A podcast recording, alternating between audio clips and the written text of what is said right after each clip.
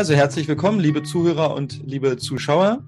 Ich freue mich, Sie zu einem Gespräch einladen zu dürfen mit Dr. Gerd Reuter, den ich gleich noch kurz vorstelle. Erstmal herzlichen Gruß an Herr Reuter und vielen Dank, dass Sie sich die Zeit nehmen. Ja, vielen Dank für die Einladung, Herr Barucker. Herr Reuter ist ähm, geboren 1959 und Facharzt mit Lehrbefugnis für Radiologie. Er blickt auf 30 Berufsjahre zurück mit leitenden Positionen in drei verschiedenen Kliniken. Er war leitender Arzt am Klinikum in Saalfeld, zuvor ebenfalls in leitender Stellung in Wiesbaden und Wien tätig, sowie von 1996 bis, bis 2001 Privatdozent an der Universität Wien. Nach eigenen Aussagen beendete er seine Tätigkeit als Radiologe auch aus Frustration über das, was er im Buch Der betrogene Patient beschrieben habe.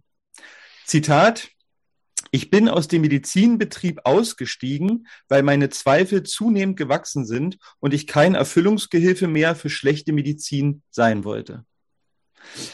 Herr Reuter, das, ist eine spannende Aussage. Mich interessiert das Thema Medizin sehr. Ich lese gerade zwei Bücher von Ihnen, Heilung Nebensache und der betrogene Patient und schaffe es immer nur so drei, vier Seiten lang, mich durchzuarbeiten, weil da sehr viel drin steckt und bin ganz dankbar, dass ich mit Ihnen äh, mich unterhalten kann zu diesem Thema, weil es mich sehr interessiert. Und ich würde Sie mal nach diesem Zitat über warum Sie ausgestiegen sind, vielleicht als erstes fragen, was hat Sie denn dazu bewogen, Medizin ursprünglich zu studieren? Ja, ursprünglich wahrscheinlich der Ansatz, den viele haben, dass Krankheiten etwas sind, was das Leben beeinträchtigt und dass es wichtig und gut ist, dass man möglichst diese Krankheiten gut behandeln, beseitigen kann. Also so ein Helferanspruch. Ähm, das äh, wird ja auch durchaus im Studium noch unterstützt, weil man äh, von wissenschaftlicher Seite her den Eindruck bekommt, dass Krankheitsursachen tatsächlich geklärt und dann auch rationale Behandlungskonzepte angewendet werden. Allerdings in der Berufspraxis sieht man dann, wenn man mit offenen Augen durch die Medizin geht von Jahr zu Jahr, dass das eigentlich sehr, sehr wenig der Fall ist.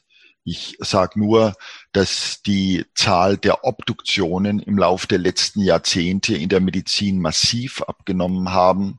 Das heißt also, die Aufklärung der Ursachen einer Krankheit, die zu einem Tod geführt haben, die eben in vielen Fällen oft erst nach dem Tod bei einer Obduktion geklärt werden kann.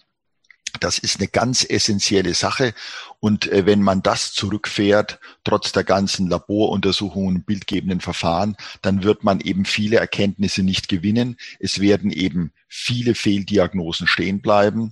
Und jetzt in jüngster Zeit mit Corona haben wir es ja gesehen, dass dann plötzlich irgendein Test über Gesundheit oder Krankheit entscheiden soll, aber eigentlich nicht der gesamte Symptomenkomplex. Das heißt, viele Diagnosen stimmen nicht, immer mehr muss man sagen, stimmen nicht und eben viele Totenscheine stimmen nicht mal, was die Todesursachen betrifft. Mhm. Äh, frei nach Dr. Püschel vielleicht von den Toten lernen, um den Lebenden zu helfen, hat er mal gesagt in, in Zeiten von Corona. Und was ich in Ihrem Buch, auch an dem Buch Heilung Nebensache, das ist ja eine geschichtliche Betrachtung der Medizin auch, so interessant finde, ist das, was wir jetzt vielleicht aktuell erleben, was jetzt viele Leute plötzlich schockiert, also vielleicht wie mit Medizin oder wie mit Krankheit und Gesundheit umgegangen wird und wie evident die Maßnahmen sind oder auch nicht, scheint ja nichts zu sein, was ganz neu ist. Also wenn ich Ihr Buch lese, dann denke ich mir, es ist ja eine alte Geschichte äh, in der Medizin, dass Behandlungen durchgeführt werden oder auch Diagnosen durchgeführt werden, die wenig mit Evidenz zu tun haben. Also wie alt ist denn vielleicht unsere Geschichte jetzt von der klassischen Schulmedizin, die vielleicht vom Weg abgekommen ist, wenn es darum geht, wirklich faktenbasiert ähm, Menschen versuchen zu helfen? Ja, eine faktenbasierte, diese sogenannte evidenzbasierte Medizin ist wirklich nur eine Fußnote in der Medizin. Das muss man sich immer klar machen. Wenn wir jetzt vom alten Griechenland ausgehen, mit damals den ersten nicht religiösen Heilern, die eben mit dieser Säftelehre versucht haben, Krankheit beizukommen, dann sind das etwa 2500 Jahre oder die, die Einsetzung des Ärztestandes auch nach diesem Muster der griechischen Säftelehre in Mitteleuropa, das war etwa im 13. Jahrhundert, das sind also dann etwa 700 Jahre. Äh, das hatte alles die ganzen Jahrhunderte gar nichts mit Evidenz zu tun. Die eigentliche Evidenz kam eigentlich erst nach dem Zweiten Weltkrieg in die Medizin. Das heißt, wir haben jetzt eine Phase von etwa 50 Jahren gehabt, in der nicht alles evidenzbasiert ein bisschen was auch nur evidenzbasiert gewesen ist. Es ist zwar das erste Mal dieser Begriff Evidenz in der Medizin Ende des 18. Jahrhunderts erwähnt worden, aber das hat eben überhaupt keine Rolle gespielt. Das heißt, man hat keine Studien Vergleich mit einer Behandlung gegenüber einer nicht behandelten Kontrollgruppe durchgeführt. Das begann eigentlich erst so in den 60er, 70er Jahren. Und wie wir jetzt leider mit Corona sehen, spielt es offensichtlich jetzt wieder gar keine Rolle mehr. Denn äh, wenn Pharmahersteller ihre eigenen Studien durchführen, die dann auch noch nach äh, ihrem Ergebniswunsch manipulieren, dann steht da nur irgendwie Evidenz drauf, aber es ist keine Evidenz drin. Mhm. Das heißt, wenn ich jetzt zum Arzt gehe oder eine Behandlung an mir durchgeführt wird, sei es eine Operation und ich bin im Krankenhaus, äh, ist es, wenn ich Ihr Buch richtig verstehe, eher selten der Fall, dass wirklich geklärt ist, ob das, was da passiert, mir auf lange Sicht hilft. Ja, absolut. Es gibt ja da zwei Zahlen, die man bringen kann.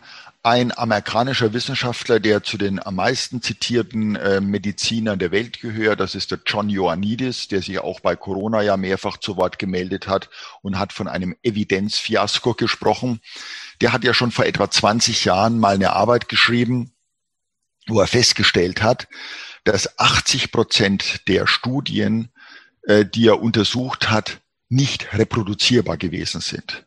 Das heißt, wenn sie ein zweiter im gleichen Ansatz nicht so reproduzieren kann wie der eigentliche Erstbeschreiber, dann können die Ergebnisse, die da publiziert worden sind, nicht gestimmt haben. Sonst müsste sie jeder andere ja genauso äh, äh wieder zustande bringen können.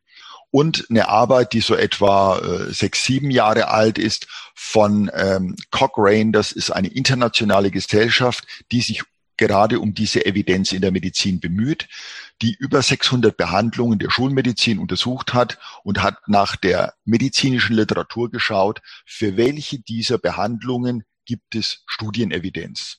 Und da haben die festgestellt, dass es in 96 Prozent der Fälle all dieser üblicherweise durchgeführten operativen und medikamentösen Routinemaßnahmen entweder keine Studien gibt oder es gibt Studien, die aber methodisch so schlecht sind, dass sie keine Aussage zulassen. Also nur etwa vier Prozent dessen, was auch heute in der Medizin gemacht wird, hat tatsächlich mal irgendwann in einem Studiensetting eine nachgewiesene Evidenz.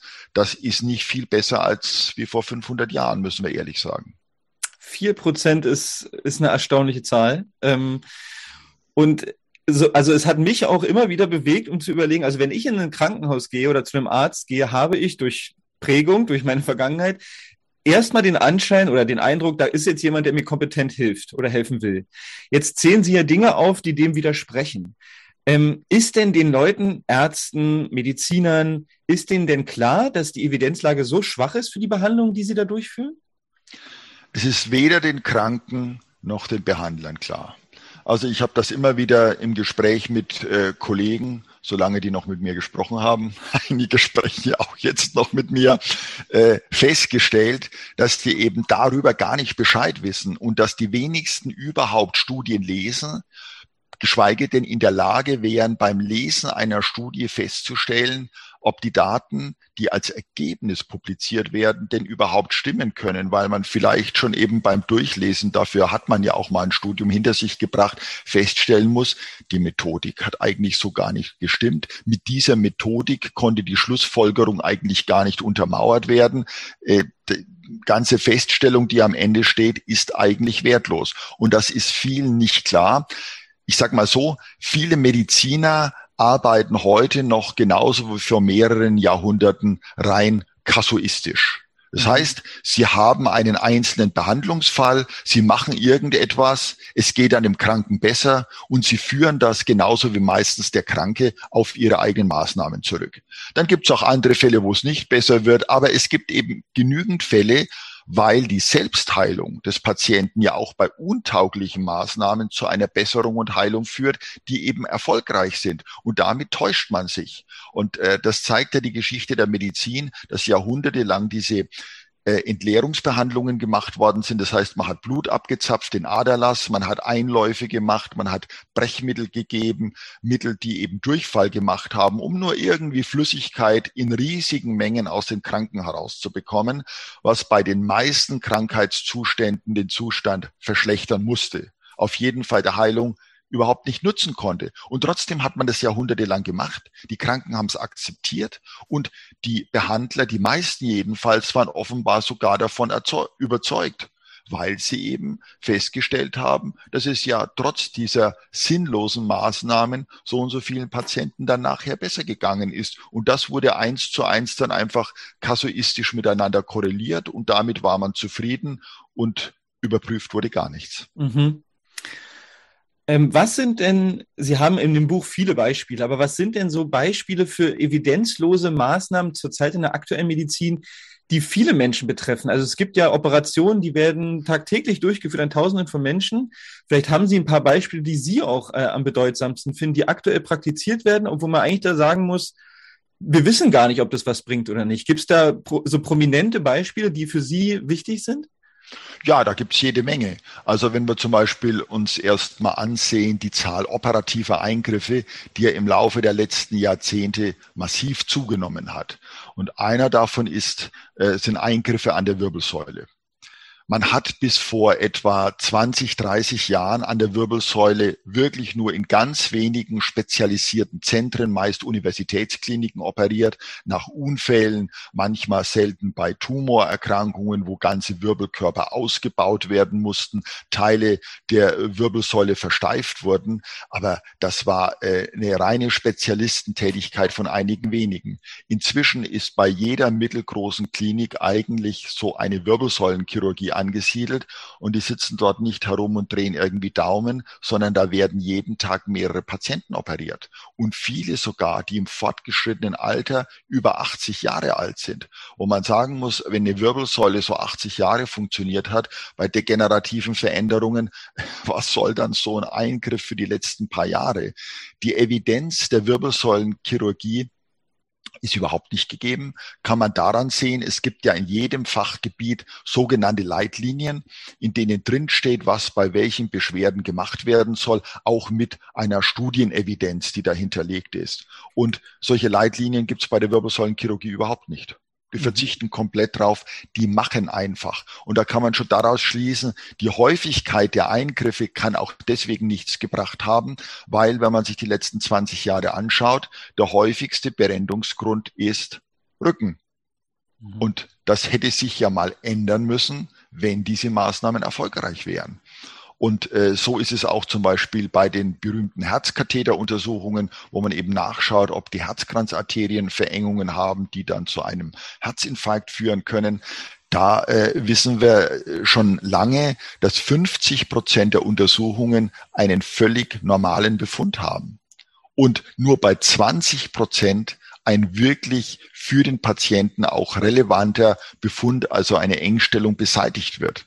Aber das heißt, 80 Prozent der Untersuchungen haben für den Patienten keinen Nutzwert und trotzdem kommt es nicht zu einer Reduktion. Es sind die Anlagen da, es wird gut bezahlt und die Sinnhaftigkeit kann man auch da ganz gut im europäischen Vergleich sehen. Nirgendwo werden so viele Herzkatheteruntersuchungen gemacht wie in Deutschland. Und die Sterblichkeit an dieser sogenannten koronaren Herzerkrankung, die ist in Deutschland nicht geringer als in anderen Ländern, die beispielsweise nur die Hälfte oder nur ein Drittel dieser Maßnahmen machen. Mhm.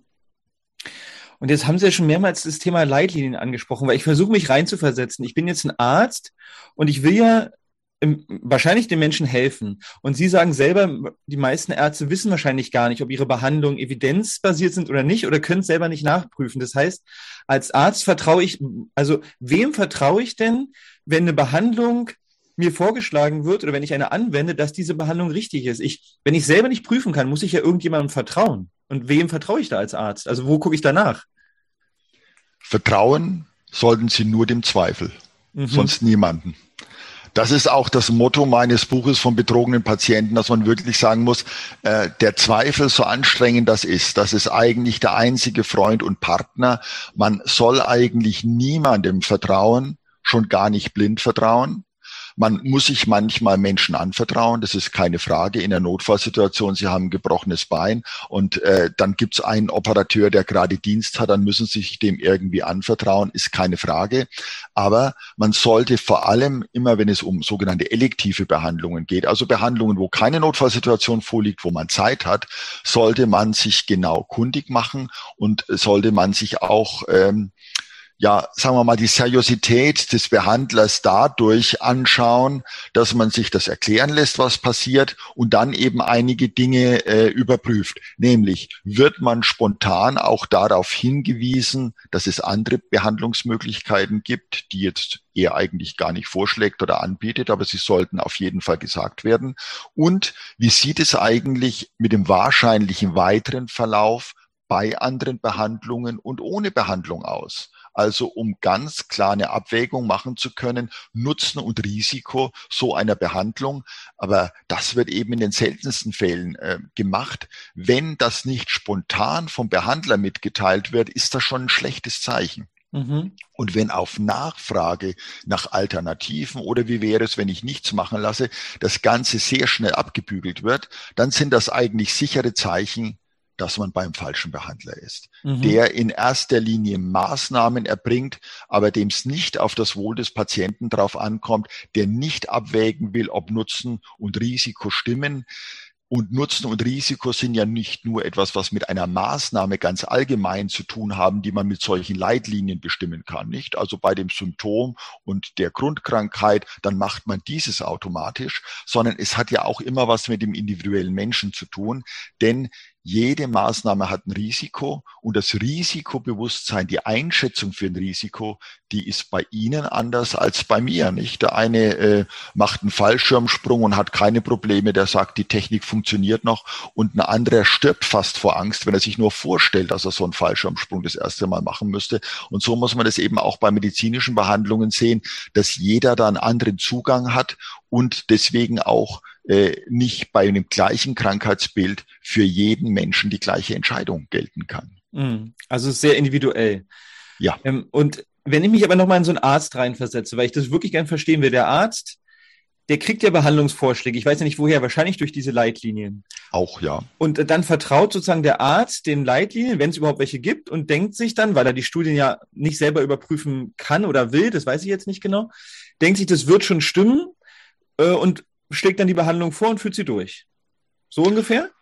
Ja, im Prinzip ist es so, dass er ja zum Teil auch einen gewissen Druck hat, wenn es Leitlinien gibt, weil sobald ein Behandler von Leitlinien abweicht im Einzelfall und es kommt zu Komplikationen, dann kann natürlich der Kranke schließlich äh, sagen, ja, da können wir mal vor Gericht gehen oder wir mhm. fragen andere Kollegen, die dann sagen werden, ja, der hat sich da nicht an die Leitlinien gehalten, hm, das könnte was mit dem Zustand zu tun haben. Also diese Leitlinien sind zwar nicht verpflichtend und absolut verbindlich, aber sie sind eben doch Leitlinien, die als Richtschnur beispielsweise bei gerichtlichen Auseinandersetzungen gegen einen Behandler verwendet werden können äh, wenn er sich nicht danach hält. Mhm. Äh, von daher äh, ist es also sicherlich ein Faktor, dass viele sich an diese Leitlinien halten, weil sie da sind, auch aus dieser juristischen Angst heraus. Mhm. Obwohl es eben so ist, dass diese Leitlinien alles andere als irgendwelche göttlichen Gesetzestafeln sind. Denn etwa 80 Prozent der Leitlinien beruhen nicht auf Studienevidenz. Das muss man sich immer klar machen. Das heißt, die sind nicht durch eine Auswertung wissenschaftlich korrekt gemachter, hochwertiger Studien abgeleitet worden, sondern da sitzt ein Kollegium von Medizinern zusammen und die haben dann mal untereinander ausgemacht, ja, bei dem Krankheitsbild mit den Symptomen, da machen wir das. Die Mehrheit ist dafür, jawohl, das machen wir dann so. Und bei vielen dieser Leitlinien muss man dann beim genaueren Hinsehen feststellen und sagen, ja, ja, äh, das ist höchst fragwürdig, vor allem weil viele dieser Mediziner, die zusammensitzen, erhebliche Interessenskonflikte haben mit der Medizinindustrie, mit Prothesenherstellern, äh, mit äh, Pharmaherstellern und äh, das sind dann die Empfehlungen alles andere als neutral. Mhm. Ja, das ist sehr spannend und ich, ähm, ich also ich habe mich viel mit der Geburtshilfe beschäftigt und da ist evidenzbasiertes Vorgehen auch ein großes Thema. Ja. Ähm, Sie erwähnen ja auch den Herrn Semmelweis in Ihrem Buch zum Beispiel, gab noch andere Ärzte. Ich habe manchmal den Eindruck, dass Ärzte, vielleicht auch aufgrund ihrer Ausbildung, zu wie so einem Aktivismus äh, tendieren. Also es kommt jemand zu mir, der will was von mir, der will, dass ich helfe. Und wenn ich jetzt sagen würde, ich kann eigentlich gar nichts für sie machen, von dem ich weiß, dass es ihnen was hilft, dann würde es ihn wahrscheinlich in so eine Not bringen, auch vielleicht durch die Ausbildung, die Sie jetzt besser kennen als ich, aber kann es sein, dass der Arzt sich wie in einer Bringpflicht fühlt, etwas tun zu müssen, obwohl er gar nicht weiß, was er tun sollte oder ob es was bringt? Ja, absolut. Der Aktionismus wird im Studium den angehenden Ärzten anerzogen. Mhm. Es wird ein Krankheitsbild vorgestellt und dann geht es darum, was machen wir therapeutisch. Und ich kann Ihnen sagen, der Fall, dass jemand sagt in der Vorlesung, also wir können hier eigentlich nichts anbieten. Der Spontanverlauf ist besser als das, was die Medizin machen kann. Äh, der Fall kommt nicht vor. Mhm.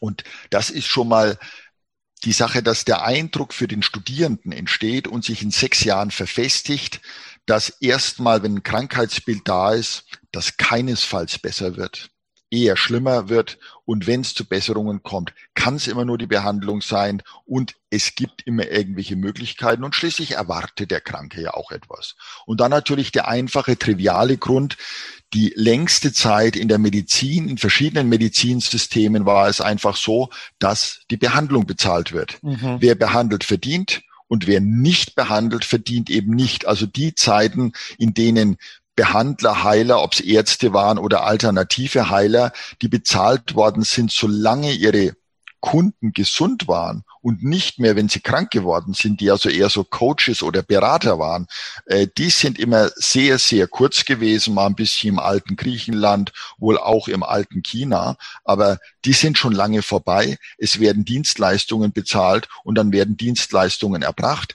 Der einzige Grund, warum Ärzte dann äh, jetzt auch in den vergangenen Jahrhunderten, teilweise auch heute, aber heute auch kaum mehr, aber jedenfalls in den vergangenen Jahrhunderten auf Behandlungen verzichtet haben, ist, wenn sie gespürt haben, dass der Kranke verloren ist. Weil mit einem sterbenden Kranken unter der Behandlung wollten sie nichts zu tun haben. Alleine schon das Risiko, dass man ihnen dann unterstellen konnte, dass die Behandlung etwas zum Ableben des Patienten beigetragen hätte, was dann strafrechtliche und vielleicht noch schlimmere Konsequenzen zur Folge gehabt hätte, so dass eben salopp gesagt der Kranke und die Angehörigen, wenn der Arzt kam, über die Jahrhunderte schon gewusst haben, wenn er keine Behandlungen mehr anbietet, dann brauchen wir den Pfarrer. Mhm. Nur wenn er noch Behandlungen anbietet, besteht Aussicht auf eine Genesung. Das war eigentlich auch die wichtigste Antwort, die damals äh, die Menschen, unsere Vorfahren in den letzten Jahrhunderten vom Arztbesuch haben wollten. Denn die waren ja auch nicht blöd gewesen, salopp gesagt. Die haben ja auch gewusst, dass die Ärzte immer dieselben äh, Flüssigkeitsentziehungen gemacht haben, egal was jemand hatte, und dass die in der Regel eigentlich nichts gebracht haben. Man hat ihn eigentlich in erster Linie für diese Prognose geholt. Meint er, das wird noch mal was oder es wird nichts mehr. Mhm.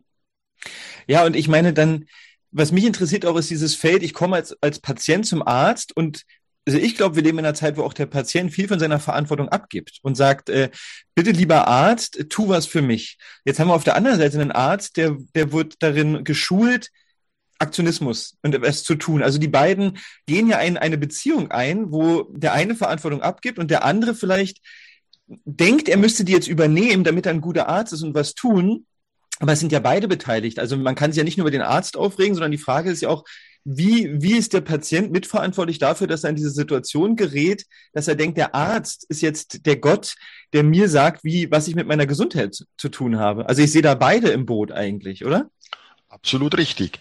Es ist, was hier zwischen Arzt und Kranken passiert, auch äh, vom finanziellen her ein Geschäft zu Lasten Dritter. Mhm. Da setzen sich zwei zusammen, Gezahlt wird jetzt heute eben von einer Krankenversicherung, auch wenn der Kranke irgendwie was einzahlt. Aber ob das adäquat ist für die tatsächliche Behandlung, was sie kostet, interessiert ja auch keinen mehr. Und äh, man setzt sich zusammen, macht etwas, es besteht kein Kostenrisiko. Der Arzt ist auch nicht in der, hat diese Achillesferse, dass er sagen muss, ja, ich kann für Sie was tun, aber ich muss da einiges an Geld verlangen. Das ist Gott sei Dank draußen und damit kann man eben auch die Leistungen ausweiten. Und das ist eine der Grundlagen, warum wir heute so eine Übertherapie haben, nicht? Also Ärzte verdienen in der Regel an jeder Leistung. Kranke sagen, na ja, es kostet mich ja ohnehin nichts und äh, mehr Behandlung kann auch mehr nützen nutzen. Und das ist ja sowas Irrationales, was sich eben bis zum heutigen Tag hält, ähm, dass die meisten Menschen eigentlich davon überzeugt sind, dass eine Behandlung im besten Fall nichts nützt. Aber dass, ob die Behandlung nützlich oder nicht nützlich ist, eigentlich immer gerade in der Schulmedizin, wo ja doch mit, sag ich mal, wirkmächtigeren Dingen häufig gearbeitet wird, schädliche Effekte an der Tagesordnung sind. Das wird völlig ausgeblendet. Und zwar eben auch wieder von beiden Seiten. Ärzte, das haben Umfragen auch immer wieder ergeben, äh, schätzen das Risiko von Medikamentennebenwirkungen und das Risiko von operativen Komplikationen viel niedriger ein, als es tatsächlich in Studien ermittelt wird. Und bei Patienten ist es auch so. Mhm. Sie glauben vielfach den Ärzten und äh, ein Hoffnungsschimmer reift häufig aus, obwohl sie eigentlich bei wenig Information, die sie sich holen können, schon feststellen würden, dass das Risiko dieser Behandlung eigentlich im Vergleich zum möglichen Nutzen sehr, sehr hoch ist. Aber das wird total ausgeblendet. Äh, ich sag mal so, eine Lottospieler-Mentalität herrscht da auch. Mhm. Und in Ihrem Buch beschreiben Sie ja auch, inwiefern medizinische Behandlung oder Medikamente eigentlich eine relativ bedeutende Todesursache äh, gesehen auf, ich glaube, es war USA, ich weiß nicht mehr genau, wo es war, aber Sie beschreiben ja, dass sozusagen medizinische Behandlung und Medikamente auch eine Todesursache sind und gar nicht so eine unbedeutende. Ja, sehr häufig und äh, ich vergleiche es ja immer gerne damit, dass ich sage, man hat die Zigarettenhersteller gezwungen, dass diese Schockbilder außen auf den Packungen drauf sind. Das ist aber bei Medikamenten nicht der Fall. Mhm. Und äh, auf Alkoholflaschen ist das auch nicht der Fall. Und äh, wir wissen aber heute, dass äh, etwa 70.000 Menschen, rechnet man in Deutschland, sterben irgendwie direkt oder indirekt an den Folgen des Alkohols. 120.000 werden so auf Zigarettenkonsum zurückgeführt. Aber es sind nicht weniger als etwa 70.000 Menschen, also etwa die Größenordnung der Alkoholopfer, die Medikamentenopfer sind. Mhm. Und diese Zahlen sind nicht irgendwo einfach so ein bisschen aus dem Ärmel geschüttelt, sondern da gibt's einige ganz gute Statistiken, dass man eben weiß, dass 0,3 Prozent der Klinikpatienten beispielsweise eben maßgeblich oder ausschließlich Beschwerden haben, die durch Medikamente bedingt sind. Und das ist eben bei 20 Millionen, wenn man 0,3 runterbricht, äh, dann kommt man eben auf diese Zahl von 60 bis 70.000 Todesfällen, äh, die wirklich äh, in der Medizin durch Medikamente auftreten. Und dieses Risiko, das ist eben weder Ärzten noch Patienten klar. Mhm. Und wahrscheinlich ist es auch eine sehr unangenehme Information für diesen Berufsstand, wenn er sich eingestehen müsste, dass auch Schaden äh, hervorgerufen wird das, durch das, was sie tun. Absolut. Ja. Wobei eben die lange Tradition der Schulmedizin äh, dafür sorgen müsste, denn als die europäische Schulmedizin im 13. Jahrhundert von der katholischen Kirche erstmals toleriert und eben eingesetzt worden ist mit einer universitären Ausbildung, da ging es ja gleich mit Giften los, muss man sagen. Ne?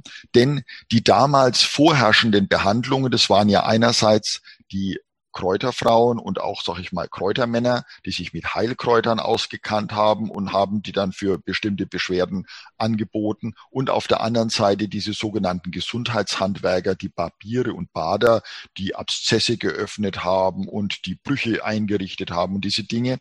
So, das war ja alles besetztes Feld. Dafür hat man die Ärzte nicht gebraucht. So, und was konnten die Ärzte dann eigentlich nur machen?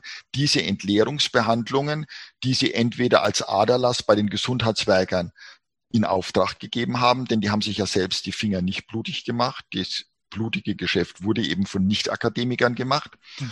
Und für Heilkräutiger hat man die Ärzte eben auch nicht gebraucht. Es äh, war ja schon billiger bei den Heilkräuterfrauen zu haben.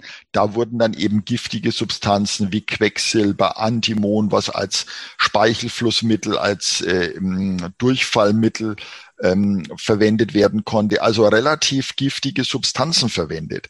Und das war eben von Anfang an die Tradition. Und als die Pharmaindustrie im letzten Drittel des 19. Jahrhunderts sich dann langsam konstituiert hat, dann hat man diese Teerfarben also Anilin. Das sind hochgiftige Substanzen, die bei der Verkokung von Steinkohle entstehen als Abfall. Dann hat man diese Substanzen, die vielfach eben intensive Farben haben und die man verwendet hat, um Bakterienpräparate anzufärben und hat gesehen, dass die Bakterien sich dann farblich absetzen. Da hat man gesagt, ja, wenn die Bakterien da farbig werden, hm, dann können wir das doch auch machen, wenn die Stoffe dahin gehen als Therapie. Und dann hat man mit solchen Stoffen gearbeitet die natürlich viel, viel schädlicher sein mussten als irgendein Heilkraut und nicht genützt haben. Wir wissen, jahrzehntelang hat die Pharmaindustrie überhaupt keine wirksamen Substanzen zusammengebracht.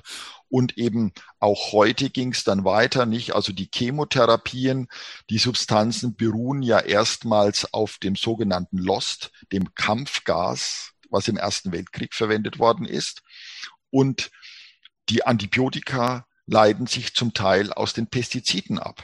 Mhm. Also das bekannteste Pestizid, das Glyphosat, sollte ursprünglich oder ist ursprünglich als Antibiotikum entwickelt worden. Und weil es dann zu giftig gewesen ist, hat man es zum Pestizid gemacht. Aber das wirkt natürlich weiterhin als Antibiotikum. Das heißt, wenn wir irgendwelche landwirtschaftlichen Produkte aufnehmen, die heute alle irgendwie, auch wenn nur in geringem Ausmaß, Glyphosat und Beistoffe enthalten, dann nehmen wir sozusagen ein Antibiotikum auf. Und dieses Glyphosat macht jedes Mal, wenn wir dann Getreidebrei zum Beispiel auch essen, was eben nicht ein äh, glyphosatfreies Produkt ist, in den wenigsten Fällen jedenfalls, ähm, Glyphosat auf, was unsere Darmflora wieder stört, weil eben für uns wichtige Darmbakterien kaputt gemacht werden. Mm. Und wir haben vor einigen Jahren hier eine, eine Urinale gemacht, hieß es. Da wurden ähm, da wurde uriniert und dann wurde eingeschickt, wer hat eigentlich Glyphosat? Wo ist Glyphosat zu finden, bei wem? 99 Prozent, glaube ich, etwa. Ne? Ja, es waren unglaublich. Also es hat, ja. haben wir hier in der Region gemacht. Es wurde auch hier organisiert, um einfach rauszufinden, wie, wie sehr ist es denn schon in unseren Körpern angekommen, dieses Glyphosat. Und da wurde, ich weiß die Zahl auch nicht mehr, aber sie war einfach, es war einfach klar, in, bei jedem von uns, egal ob er Bio ist oder nicht Bio ist, äh, ist es überall. Also was Sie jetzt gesagt haben, ist in diesem Licht nochmal bedenkenswerter, weil dieser Glyphosatstoff sozusagen in wahrscheinlich von allen von uns irgendwo vorhanden ist. In welcher Konzentration muss man da nochmal rausfinden? Ja, und da ist eben die Frage, ob auch geringe Konzentrationen vielleicht noch gerade so vom Körper toleriert werden, dass sie uns keinen Schaden machen. Aber genau diese, vor allem im chronischen Zustand, minimale mhm. Konzentration, die wir in uns haben, das ist überhaupt nicht untersucht. Nicht? Mhm. Und äh, da ist es ja dann nach Jahren auch ungeheuer schwer, irgendeine Kausalität nachzuweisen, dass eine Krebserkrankung oder eine Autoimmunerkrankung letzten Endes dann doch Folge einer chronischen Giftbelastung ist. Mhm. Ich würde gerne mit Ihnen zu einem Thema kommen, was mir wichtig ist, weil es auch aktuell so wichtig ist. Und zwar diese Erregermedizin nennen Sie die bei, bei sich in Ihrem Buch. Also da geht es um Robert Koch, aber auch andere. Hm. Ähm, und ich finde es natürlich wegen Corona, aber generell auch ein interessantes Thema, weil ich sag mal meine Assoziation dazu und äh, freue mich dann, wenn Sie erzählen, was, äh, was Ihnen da wichtig ist.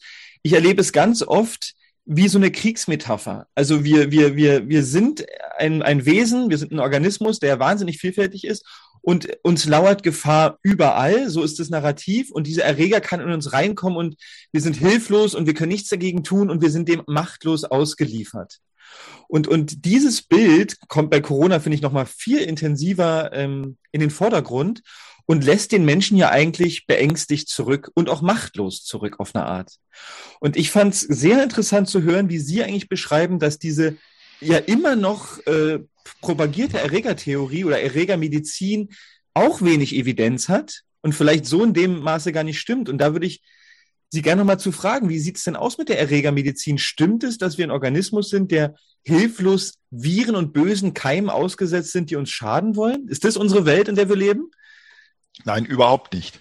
Denn äh, wir haben ja, wenn man die DNA in und auf unserem Körper zusammennimmt, mehr mikrobielle DNA in und auf uns als körpereigene DNA. So viele Milliarden von Mikroorganismen, mit denen wir zusammenleben, die nicht nur unsere Nahrung aufbereiten, sondern, wie wir jetzt in den letzten 20 Jahren vor allem gelernt haben, auch durch ihre Stoffwechselprodukte über die Darm-Gehirnachse unser Immunsystem maßgeblich beeinflussen.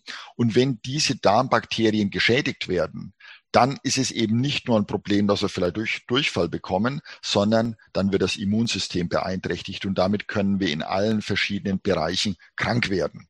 Mhm. Und dieses äh, Erregerdenken, das ist ja auch das Furchtbare, dass das jetzt eigentlich 150 Jahre alt ist mit Louis Pasteur und Robert Koch und dass sich da bis zum heutigen Tag nichts geändert hat. Nicht der Robert Koch ging davon aus, dass ein einziger Bacillus, der auf uns trifft, könne uns todkrank machen. Und der Louis Pasteur in Frankreich, der hat das eben analog gesagt, nicht der Mensch ist aufzufassen wie ein Fass Bier oder ein Fass Wein. Und wenn da ein Erreger reinkommt, dann kann die ganze Flüssigkeit verdorben sein. Und wenn Sie jetzt nochmal eben die Corona-Zeit nehmen, dann erinnere ich mich, dass der frühere Kanzleramtsminister Herr Braun von Frau Merkel, der ja auch studierter Mediziner ist, einmal gesagt hat, ja, man müsse sehr, sehr vorsichtig sein, denn hinter jeder Straßenecke würde ein Coronavirus lauern. Also das ist wirklich eins zu eins das gleiche Denken, wo man sagen muss, das hat weder etwas noch mit Wissenschaft zu tun, noch etwas damit, dass wir eigentlich in den letzten 150 Jahren was dazugelernt haben. Und diese Erregermedizin ist deswegen schon ein großer Irrtum, weil wir ständig nicht nur mit für uns gesunden sagen wir mal, symbiotischen Mikroorganismen zu tun haben, sondern auch immer mit Krankheitserregern, die wir in und auf uns haben, mit denen wir leben, die uns überhaupt nicht krank machen. Mindestens die Hälfte einer Krankheit ist ja der Zustand unseres Immunsystems. Und das hat ja der Louis Pasteur auf dem Sterbebett angeblich äh, dann eingestanden, indem er gesagt hat, äh, es kommt nicht auf die einzelne Mikrobe drauf an, das Milieu wäre alles. Und das haben ja auch die ganzen Epidemien im 19. Jahrhundert, aber auch bis ins 20. Jahrhundert hineingezeigt. Es ist immer so, dass nicht irgendwelche super bösartigen Krankheitserreger zu Epidemien geführt haben, wenn die Bevölkerung gesund und gut ernährt war, sondern die Epidemien hatten immer zur Voraussetzung, dass es den Menschen gesundheitlich schlecht gegangen ist. Schlecht ernährt, keine saubere Luft, kein sauberes Trinkwasser, keine frischen Nahrungsmittel und all diese Dinge. Und das ist ja jetzt zum Beispiel auch etwas, was bei Corona eigentlich der offensichtliche Widerspruch von Anfang an gewesen ist. Wenn ein neuer Erreger sich komischerweise weltweit in allen Ländern ausbreitet, dann kann das nicht unabhängig vom Zustand der Menschen sein. Das mhm. heißt, es ist logisch, dass ein neuer Erreger in Ländern, in denen mehr Menschen im schlechten Gesundheitszustand sind, wie zum Beispiel eben in Afrika oder Südamerika, die irgendwo in den Favelas leben, die müssen mehr Kranke und mehr Tote haben als in den Wohlstandsländern. Aber was ist jetzt sozusagen in den letzten Wellen, die man hier als solche bezeichnet, dass Europa 50 Prozent der Corona-Erkrankungen hätte, also der Schwerpunkt wäre, obwohl wir in Europa relativ wenige Menschen haben, die jetzt in einem schlechten Gesundheitszustand sind im Vergleich zu anderen Kontinenten. Und das zeigt eben schon mal, dass das ja so gar nicht passen kann. Hm. Also diese Erregertheorie sozusagen ist uralt, eigentlich überholt, aber immer noch Grundlage oder Grundansicht von Kampf Mensch gegen die Natur da draußen und es ist bloß keine Entspannung aufkommen kann, sozusagen. Ja, und weil äh, diese Theorie einfach der Pharmaindustrie, die jetzt seit 150 Jahren das Heilungsgeschäft dominiert, halt richtig in den Kram passt. Mhm. Es war damals eine sehr militaristische Zeit gewesen. Ähm, man hat überall Feinde gesehen, man hat ja schnell gegeneinander Krieg geführt und was auch viele vergessen, die Ärzte damals haben in der Regel nach ihrem Studium erstmal nicht nur einen Wehrdienst geleistet, sondern die waren jahrelang Militärärzte. Das mhm. heißt, die sind jahrelang in diesem militärischen Drill aufgewachsen. Also Louis Pasteur nicht, der war ja überhaupt kein Arzt, sondern Chemiker, aber zum Beispiel der Robert Koch und eben andere Mediziner, äh, der Herr Ehrlich und diese Leute, die waren eben vorher mal im Militärdienst gewesen und von daher militärisches Denken mit Angriff gegen Feinde, das war etwas, was äh, einfach zur DNA dieser neuen Ärzteschaft mitgehört hat. Und für die Pharmaindustrie ist es eben bis zum heutigen Tag so etwas, dass man sagen muss, wir kämpfen gegen die Krankheit, obwohl wir meistens eher gegen den Kranken als gegen die Krankheit kämpfen, koste es, was es wolle. Äh, wir kämpfen mit allen Mitteln, egal welche Kollateralschäden auch auftreten, das spielt keine Rolle. Und wir wollen beispielsweise bei den Erregern auch Erreger ausrotten. Mhm. Das ist ja eben, deswegen kam auch ganz früh dieser Impfgedanke auf, dass man eben nicht mehr gesagt hat, ja, das reicht nicht aus, dass wir jetzt die Kranken behandeln. Nein, es müssen alle behandelt werden, weil wenn wir alle behandeln mit so einer erfolgreichen Immunisierung, dann würde der Erreger nicht mehr existieren. Mhm. Aber das ist ja jetzt, seit man mit Impfungen versucht hat, widerlegt worden. Es ist keine einzige Erkrankung, Infektionserkrankung durch eine Impfung ausgerottet worden. Die Erkrankungen, die keine Rolle mehr spielen oder wie die Pocken eigentlich scheinbar wirklich gar nicht mehr da sind, die sind auch dort verschwunden wo man nicht geimpft hat. Also mhm. es ist völlig unabhängig davon und deswegen ist das Impfen genau das Gegenteil von einer evidenzbasierten Medizin. Das ist völlig irrational, ausschließlich profitgetrieben. Also das ist ein interessantes Thema Impfen. Ich bin ja auch Vater eines jungen Kindes und ähm, ich erlebe schon vor Corona, aber jetzt nochmal viel mehr Impfen als eine Art Heiligen Grab der Schulmedizin, Heiligen Gral der Schulmedizin.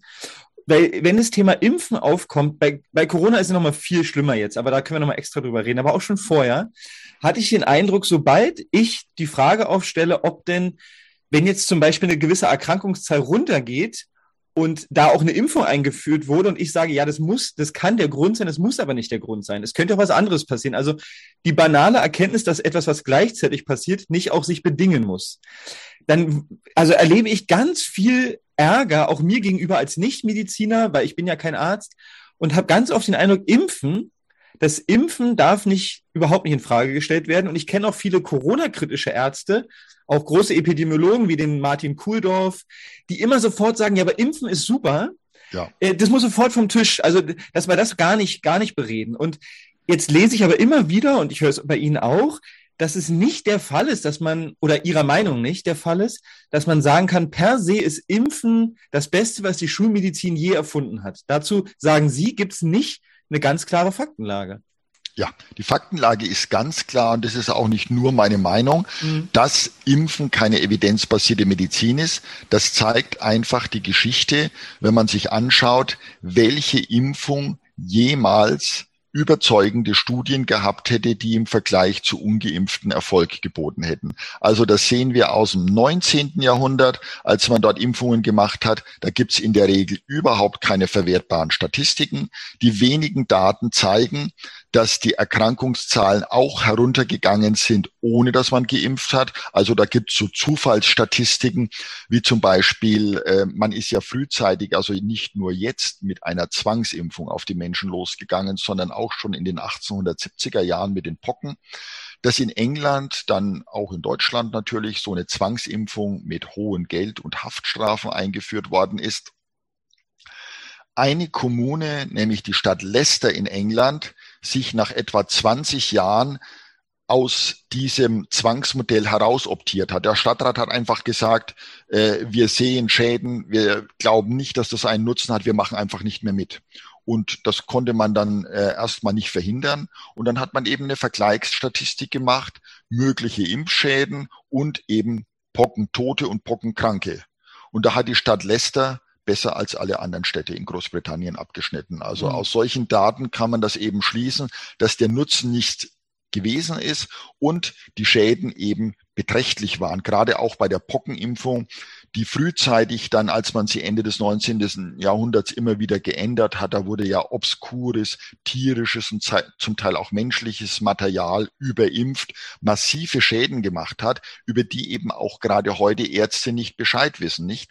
Es äh, wurde damals ähm, viel von dieser Lymphflüssigkeit zur Immunisierung von Waisenkindern entnommen. Und die Waisenkinder, das waren die ärmsten Schweine in der Gesellschaft gewesen. Die haben die schlechtesten Arbeitsbedingungen gehabt. Das waren Arbeitshäuser, das waren Gefängnisse mit Mangelernährung. Die waren in der Regel krank und hatten viele Krankheiten. Und diese Krankheiten sind dann mit dieser Lymphflüssigkeit auch übertragen worden. Das heißt, es gab da etliche Menschen auch im späten Kaiserreich in Deutschland, die die Syphilis hatten, nicht weil sie regelmäßig in ein Bordell gegangen sind, sondern weil sie Pocken geimpft worden sind, mhm. weil die Kinder eben, von denen diese Pockenflüssigkeit stammt, eine Syphilis oder andere Erkrankungen hatten. Und über diese Schäden wissen leider Gottes praktisch alle Mediziner nicht Bescheid. Da lernen sie im Studium nichts drüber. Und das steht in den Büchern in der Regel nicht drin. Und wenn Sie heute mal Google, Suchmaschine, Impfungen, irgendwas eingeben, dann kriegen Sie mindestens 99 Seiten, die gesponsert sind, die nur positivistisch über Impfungen berichten, aber über die Fakten erfahren Sie wirklich von Woche zu Woche immer weniger. Mhm. Und da würde ich gerne den, die Brücke schlagen zur aktuellen Impf, zur aktuellen Impfgeschehen. Und ähm, ja. vielleicht bevor wir zur Impfung äh, gehen, würde es mich interessieren mit dem ganzen Hintergrund, dass Sie, den Sie haben. Also, und jetzt hören Sie äh, 2020 diese ganze Corona-Narrativ sich aufbauen. Mit dem, was Sie wissen über evidenzbasierte Medizin. Wie ist es Ihnen ergangen, als das Narrativ äh, losging? Es gibt ein Killer-Virus, für den alle empfänglich sind, den gesunde Menschen übertragen können, an dem viele Menschen sterben. Wie war es für Sie? Was haben, wie haben Sie es erlebt? Ja, also mit Kopfschütteln als eine Pandemie der Unlogik, als eine Pandemie des Betrugs, als das losgegangen ist, wo man sagen musste, da stimmen eben viele Dinge nicht zusammen, dass sich ja sehr schnell gezeigt hat, in allen Ländern der Welt ist plötzlich so ein Krankheitserreger, wo viele sagen konnten, na ja, wir haben eben globalisierte Personen und Transportwege, dann ist es halt schnell überall, auch bis auf der letzten Insel. Ähm, aber die ganzen Gebiete auf der Erde haben ja ganz unterschiedliche Bedingungen. Also mhm. nehmen wir nur jetzt mal beim Atemwegsvirus. Das tritt in erster Linie in kälteren Gegenden auf, auf jeden Fall in Gegenden, in denen die Klimaunterschiede zwischen Sommer- und Winterhalbjahr relativ groß sind, also weit weg vom Äquator. Aber in den Ländern am Äquator war das auch gleich ganz von Anfang an genauso schlimm wie in den Ländern, die weiter weg waren. Oder die einen hatten Winter, die anderen hatten Sommer. Und die, egal ob sie Winter oder Sommer hatten, überall gingen die Erkrankungszahlen hoch beim Atemwegsvirus, was im Sommer keine Rolle spielt, wo man eben sagen musste, das passt doch hinten und vorne alles nicht zusammen. Und dann gab es ja auch relativ schnell diese Arbeit von John Ioannidis mit diesem Kreuzfahrtschiff mit einigen Erkrankten, wo man so eine äh, abgeschiedene Gemeinschaft hatte und konnte da also relativ gut ausrechnen, wie viele Menschen werden krank und unter Berücksichtigung des hohen Lebensalters der ganzen Passagiere, was bedeutet das auf eine normale Bevölkerung umgerechnet. Und da kam eigentlich schon im März 2020 heraus, es ist eine normale Grippe und Coronaviren hat es immer gegeben. Und ob dieses SARS-CoV-2 äh, neu gewesen ist, äh, daran muss man ja auch seine Zweifel haben. Später Proben aus dem Abwasser in Spanien oder eingefrorene Blutproben aus Italien haben ja gezeigt, die schon Monate vorher oder Monate älter gewesen sind, äh, da gab es dieses SARS-CoV-2 offensichtlich ja auch schon. Und der, der Name spielt eigentlich gar keine Rolle. Es ist halt eins der vielen Viren. Und wenn wir ein Virus identifizieren, ist es schon in der nächsten oder übernächsten Woche ein etwas anderes Virus, weil es sich relativ schnell verändert. Das heißt also, da irgendwie von konstanten Feinden auszugehen, also das ist schon grundsätzlich ein Druckschluss. Mhm. Aber das Narrativ hat ja funktioniert und bestand. Also weitestgehend, zwei Jahre lang. Ähm, und wir sind ja jetzt doch mit ziemlich großer Fahrt in eine Impfkampagne rein, äh, naja, reingedrängt worden, würde ich es mal nennen, ehrlich gesagt. Ähm, ich habe selber im persönlichen Umfeld erlebt, wie Leute sich, ähm, also alte Menschen, die sogar selber in medizinischen Berufen gearbeitet haben, die viel Ahnung haben, die gesagt haben, die mich zwar immer zum Impfen äh, gedrängt haben, aber gesagt haben, bei Corona, das mache ich nicht mit, da lasse ich mich nicht impfen. Es ist für sie keine Impfung. Also wir sind da drinnen, es lassen sich Millionen von Menschen impfen. Es wurde ja auch so, das war ja auch der Plan, der wurde ja auch ausgesprochen ähm, von den Verantwortlichen, auch von den Politikern. Und ähm, gleichzeitig wird ja jetzt aber auch die Frage gestellt, oder manche stellen sich die Frage, welche Schäden haben wir denn jetzt? Also wie ist denn jetzt insgesamt das Verhältnis zwischen Wirksamkeit und Schaden? Äh, und da kommt ja doch immer mehr zutage von dem, was man einfach vorher nicht wusste oder vielleicht auch nicht wissen wollte. Das weiß ich natürlich nicht, weil die äh, Zulassungsstudien von Pfizer ja sehr dürftig waren oder sind und gar nicht, also es wollte ja gar nicht herausgefunden werden, was alles passieren kann. Ja, und können wir gerne im Singular bleiben. Es gab ja gerade bei Pfizer eine einzige Zulassungsstudie. Ja. Es gab ja nicht mal mehrere Zulassungsstudien.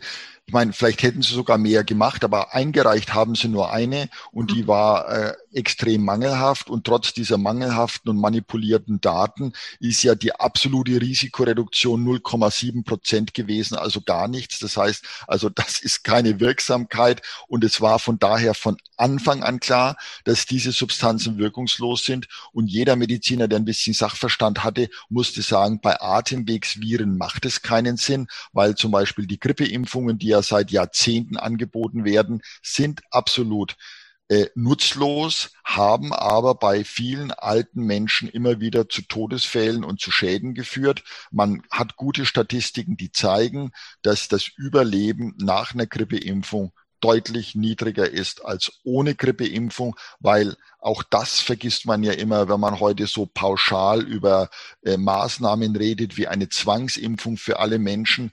Äh, man kann junge, mittelalte und sehr alte Menschen nicht miteinander vergleichen von der mhm. Biologie.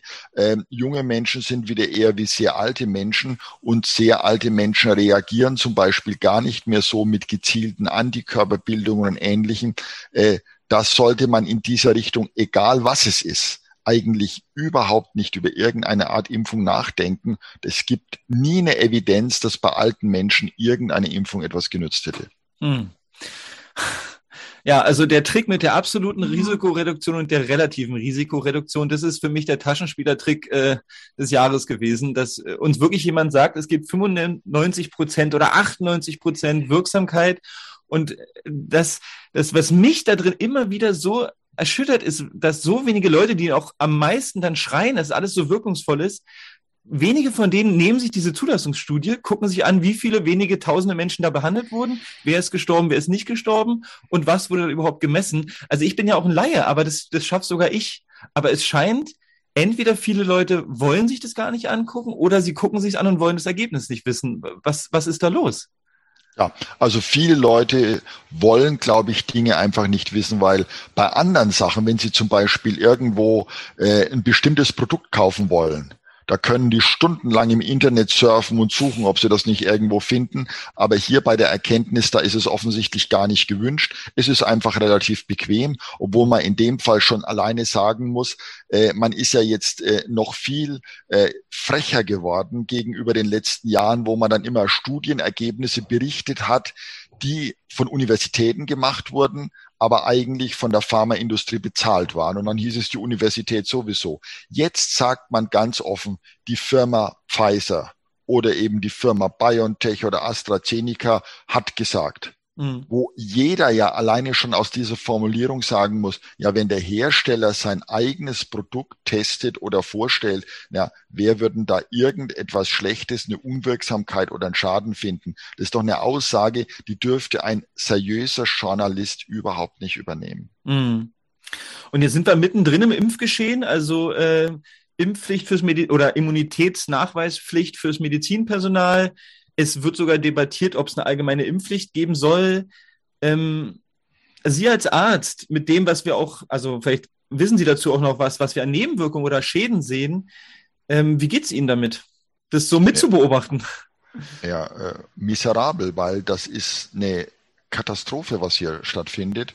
Äh, in Israel, wo ja die Impfungen sehr schnell, sehr stark als Art Freiluftlabor für die Firma Pfizer durchgeführt worden sind, obwohl sich immerhin bis heute 40 Prozent der Bevölkerung dort verweigert haben. Das sind die also sehr konservativen äh, jüdischen Gläubigen, die das nicht mitgemacht haben. Aber die anderen 60 Prozent, da haben sich ja auch sehr schnell gravierende Schäden Todesfälle gezeigt. Und da liegt ja seit Mitte letzten Jahres beim Europäischen Gerichtshof für Menschenrechte eine Klage auf Völkermord. Mhm. Und davon muss man auch ausgehen. Das Ganze ist der Tatbestand eines Völkermords, der hier stattfindet mhm. und einer massiven Gesundheitsschädigung, denn alle Daten, die bekannt sind, die sind schon erschreckend genug. Und wir wissen ja, dass nur die Spitze des Eisbergs bekannt ist.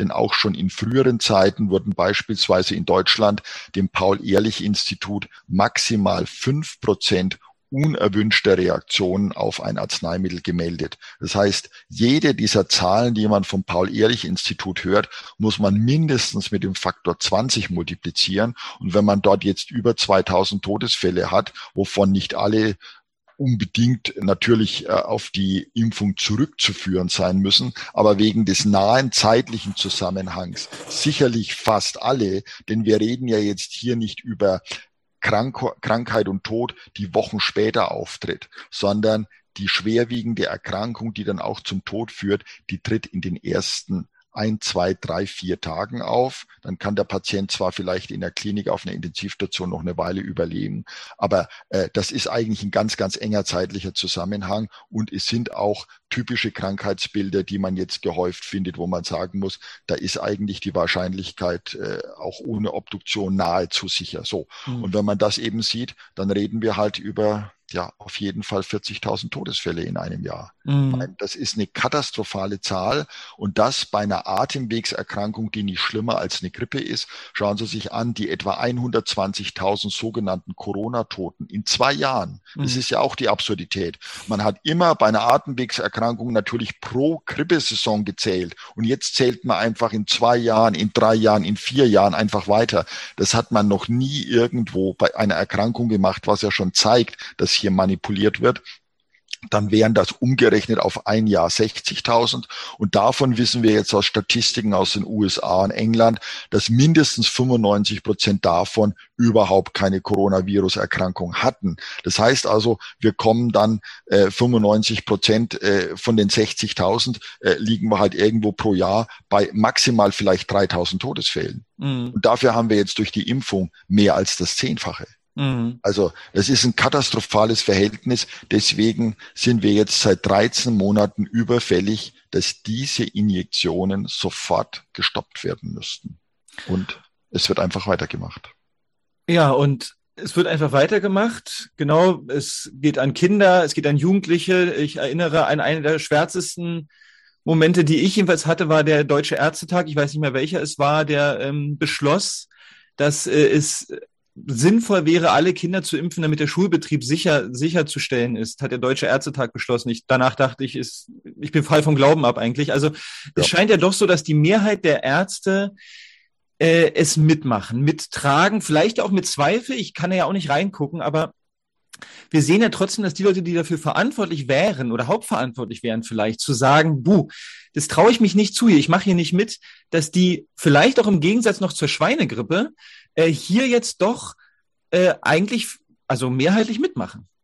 Ja, von Anfang an hat es eigentlich kaum Ärzte gegeben, die sich erstmal auf Distanz begeben hatten, obwohl von der ganzen Plausibilität her eben Impfung gegen Atemwegsviren, äh, ein völlig anderes Prinzip, was eigentlich überhaupt nicht plausibel war mit einer Wirksamkeit. Also man hat ja nicht einen abgeschwächten Erreger genommen, sondern den Bauplan in die Zellen eines Körper, äh, eines äh, Menschen, in die Z Körperzellen eines Menschen einschleusen, der dann ein einzelnes Eiweiß dieses Krankheitserregers produzieren soll, was nicht mal original von einem Virus oder dem vermuteten Wuhan-Virus stammt, sondern aus dem Computer. Also da kann man nur eins sagen, das kann nichts nützen. Und sobald ich irgendwelche Stoffe von außen in die Körperzellen einschleuse, dann muss ich mit sehr giftigen Substanzen arbeiten, damit dieser Stoff überhaupt die Zellmembran durchdringen kann, weil die Zellmembran ist ein sehr effektiver Schutz. Und da wissen wir ja auch, dass mindestens zwei kationische Lipide eingesetzt werden, die zur Anwendung am Menschen gar nicht zugelassen sind. Mhm. Und dann sind wir eben mit dem, was wir einschleusen, im Innern der Körperzellen.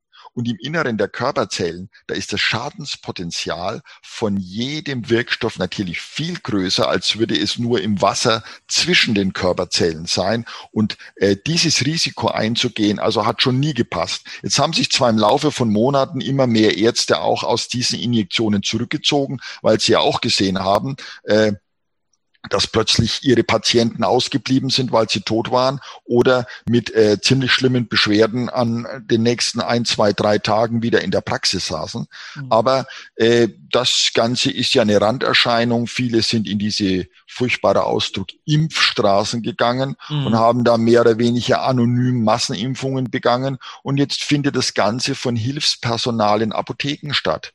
Äh, wo die Ärzteschaft erst gedacht hatte, es ist ein wunderbares Geschäft, diese Injektionen, viel Geld für sozusagen praktisch keinen Aufwand, müssten sie eigentlich jetzt längst begriffen haben, dass für diese Massenbehandlungen, die die Pharmaindustrie jetzt zum Standard machen will, keine Ärzte mehr gebraucht werden. Mhm. Denn das kann Hilfspersonal machen.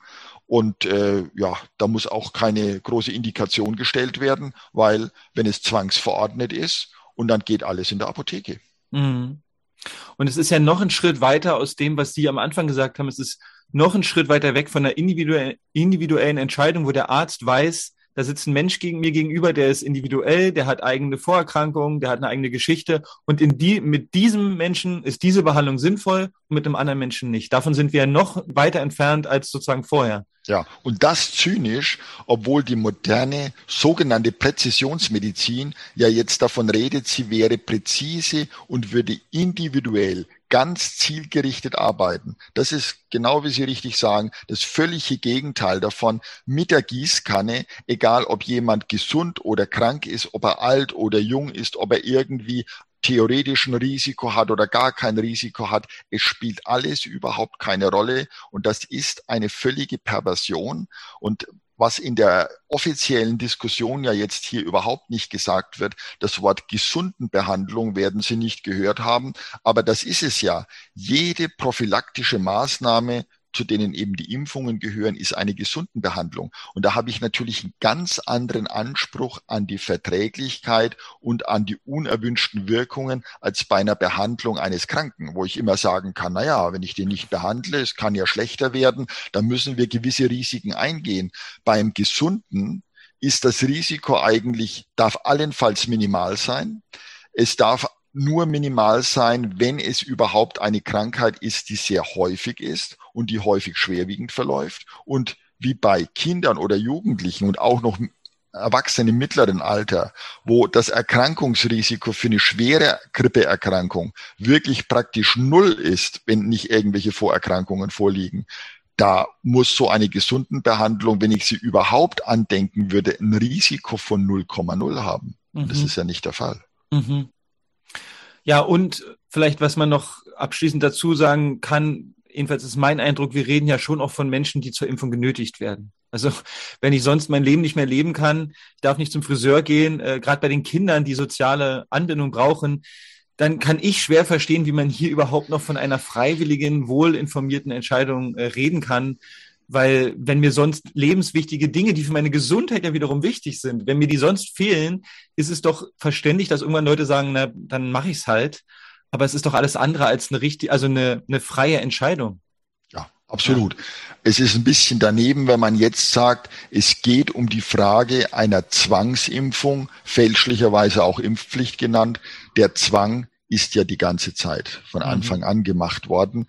Äh, nicht nur diese wirklich unverschämten, impertinenten Werbekampagnen, die stattfinden, was ja auch wieder zeigt, wie sinnlos und nutzlos diese Produkte sind, weil äh, ein Produkt, ich sag mal so, irgendein neues Handy, was neue, äh, äh, besonders gute Eigenschaften hat, das wollen dann plötzlich alle Leute haben. Da muss man keine Werbung für machen. Und wenn diese Injektionen irgendetwas taugen würden, na, dann bräuchten sie auch keine Werbung. Aber mhm eben je lauter die Trompete geblasen werden muss, umso schlechter ist das Produkt. Also handelt es sich um das schlechteste Produkt aller Zeiten, wenn man sich diese Kampagne anschaut. Und es ist eben dann, weil auch nicht mal das ausreicht. Selbst irgendwelche Anreize mit Geldgaben, Einkaufsgutscheinen, sonstigen Dingen wird eben ein massiver sozialer Druck gemacht, dass man eben Grundrechte an die Teilnahme einer Aktion für die Pharmaindustrie koppelt. Also das ist sowas von unterste Lade, wo man sagen muss, äh, da finde ich es einfach erschreckend, dass es jetzt fast zwei Jahre gedauert hat, bis überhaupt ein bisschen Menschen auf die Straße gekommen sind, weil äh, das war frühzeitig erkennbar, wo die Leute hätten sagen müssen, es kann doch nicht sein, dass ich nur noch ein Leben leben kann, indem ich vorher ein pharmakologisches Produkt, nämlich namens Test konsumiere und dann zusätzlich mir noch eine invasive Maßnahme mhm. mit hohem Schadensrisiko machen lasse. Also über sowas können wir nicht mal reden. Ja. Ja, das war eine gute Zusammenfassung. Ich, ich erinnere mich immer an den Satz, ähm, ich glaube, ähm, Stanford-Professors Jay Bhattacharya heißt er, von der ähm, Great Barrington-Deklaration, der sagt ja, die Lockdowns sind der größte Fehler der öffentlichen Gesundheit in der Geschichte von Gesundheitspolitik. Ähm, und das, was Sie jetzt über die Impfkampagne sagen, ist ja ähnlich, sozusagen ein Aspekt. Und im, vielleicht kommen wir noch auf ein anderes Thema oder es ist äh, rele relevant oder verwandt. Ich habe vor einigen Wochen hier mit einer Fachärztin für innere Medizin gesprochen, Frau Ostenat, Dr. Ostenat, hm. die sich viel damit beschäftigt, inwiefern denn eigentlich Immunität in der Bevölkerung vorhanden ist, weil ähm, natürliche Immunität.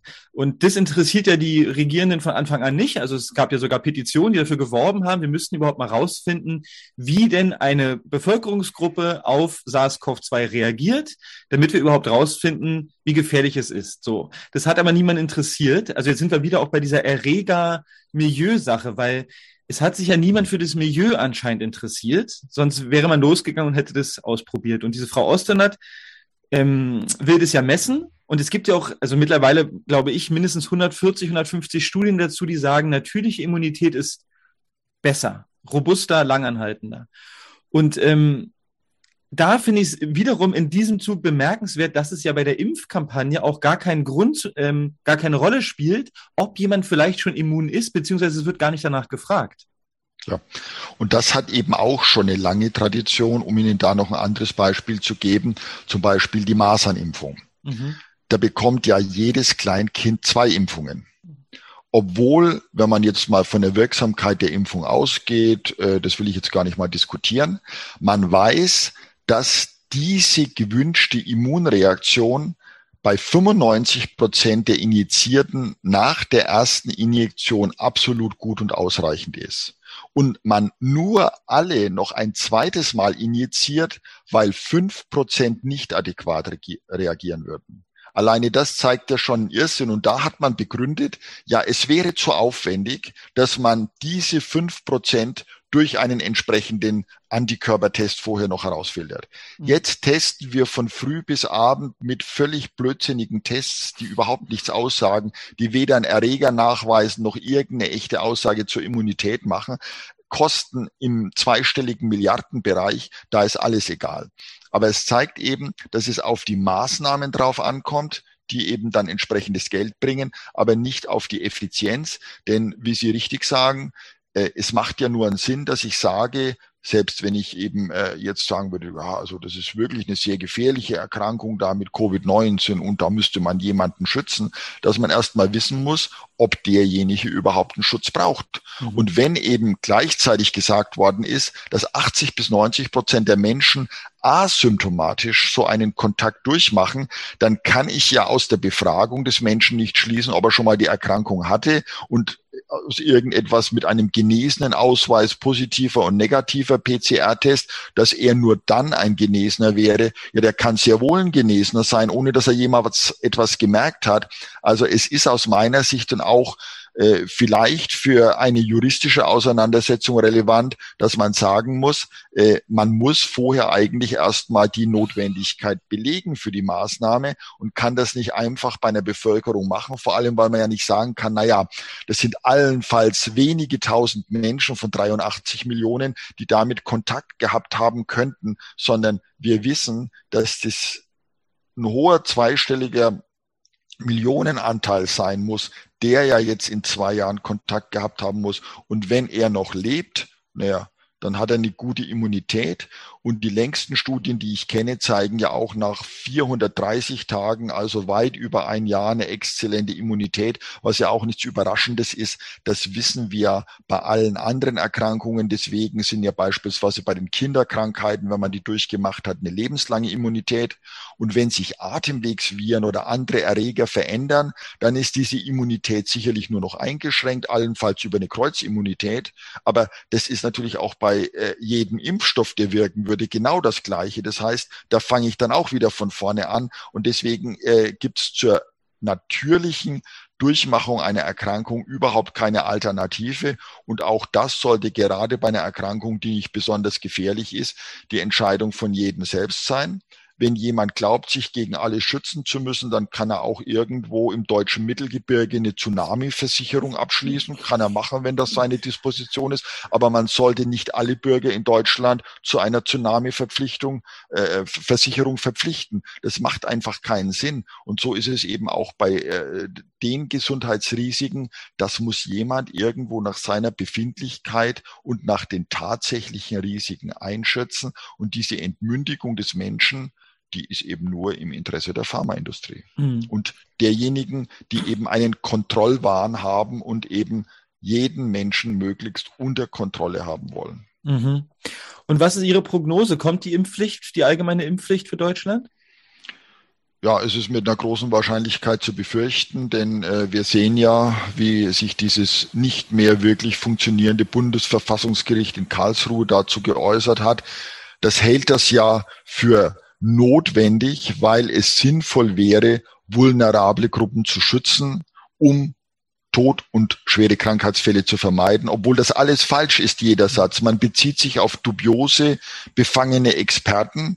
Äh, die Weitergabe dieses äh, SARS-CoV-2 wird durch diese Injektionen in keiner Weise beeinflusst und damit auch nicht das gesamte Krankheitsgeschehen. Was wir aber sicher wissen, dass mit jeder Injektion dieser mRNA-Stoffe die Krankheit, das Erkrankungsrisiko für Infektionskrankheiten steigt. Das haben die Vergleiche von ein, zwei, drei, vier Injektionen inzwischen gezeigt. Es gibt auch Hinweise für Autoimmunerkrankungen, Krebserkrankungen und das meiste wissen wir ja noch gar nicht, weil die Beobachtungszeit noch zu kurz ist. Also mit dieser Datenlage äh, so etwas zu beschließen, ist eine menschliche Katastrophe. Mhm. Und ich sage es auch ganz klar dazu, es ist ein Verbrechen, weil auch diejenigen, die in den Parlamenten darüber entscheiden, nicht sagen können, sie haben nichts gewusst. Mhm. Sie haben es gewusst. Selbst wenn in den Mainstream-Medien der etliches verschwiegen wird.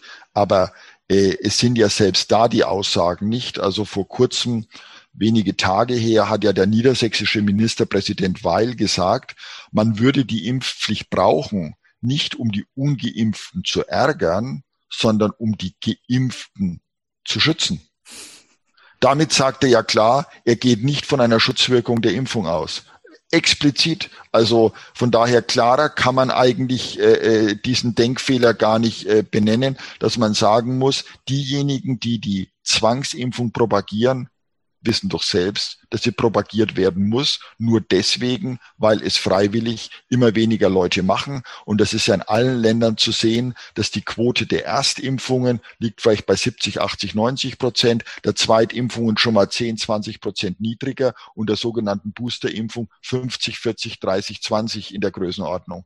Äh, die Leute wollen das nicht. Und wenn wir wissen, dass bis zum Ende des Jahres 2023 für jeden Deutschen acht Impfdosen bereits gekauft worden sind, ja, da kann jeder auch nicht sagen, dass er glaubt, es wäre jetzt mit drei Injektionen getan. Nein, mhm. es geht nicht um den Schutz, es geht um was anderes. Mhm.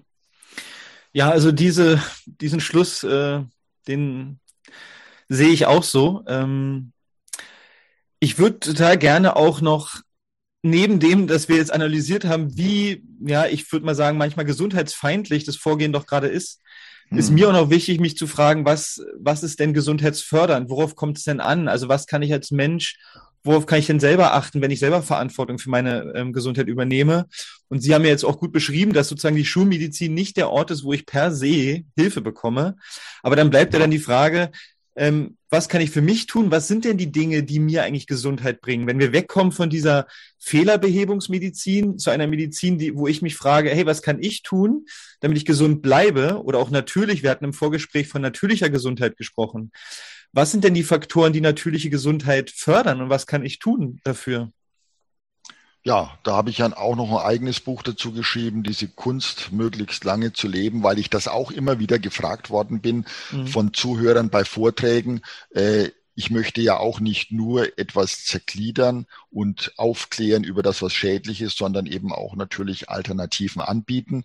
Und äh, da habe ich mich eben ausführlich mit allen Faktoren auch beschäftigt und da äh, zeigt sich halt ganz klar, es kommt auf eine möglichst natürliche Lebensweise an, so wie unsere Biologie schon von Steinzeit von der Steinzeit her irgendwie gemacht worden ist. Also viel Bewegung in frischer Luft. Und da begehen wir eben schon mal gleich zwei Sünden. Also wir sind eben nicht mehr fünf, zehn, 15 oder 20 Kilometer am Tag in Bewegung, wie das unsere Vorfahren gewesen sind und wofür auch unser Skelettsystem und Muskelapparat gemacht sind, sondern viele kommen kaum auf einen Kilometer. Und der wird dann meistens noch in Gebäuden zurückgelegt was eben mit einer frischen, freien Luft draußen auch nichts mehr zu tun hat, weil viele Leute komischerweise annehmen, ja, also schlechte Luft, Brandgeruch oder Abgase, die könnten von draußen reinkommen, da machen wir das Fenster zu und hier drin ist alles gut. Nein, es ist ja mehr oder weniger von Giftstoffen die gleiche Konzentration innen und außen nach einer kurzen Zeit, wenn irgendwo Giftstoffe frei werden und zusätzlich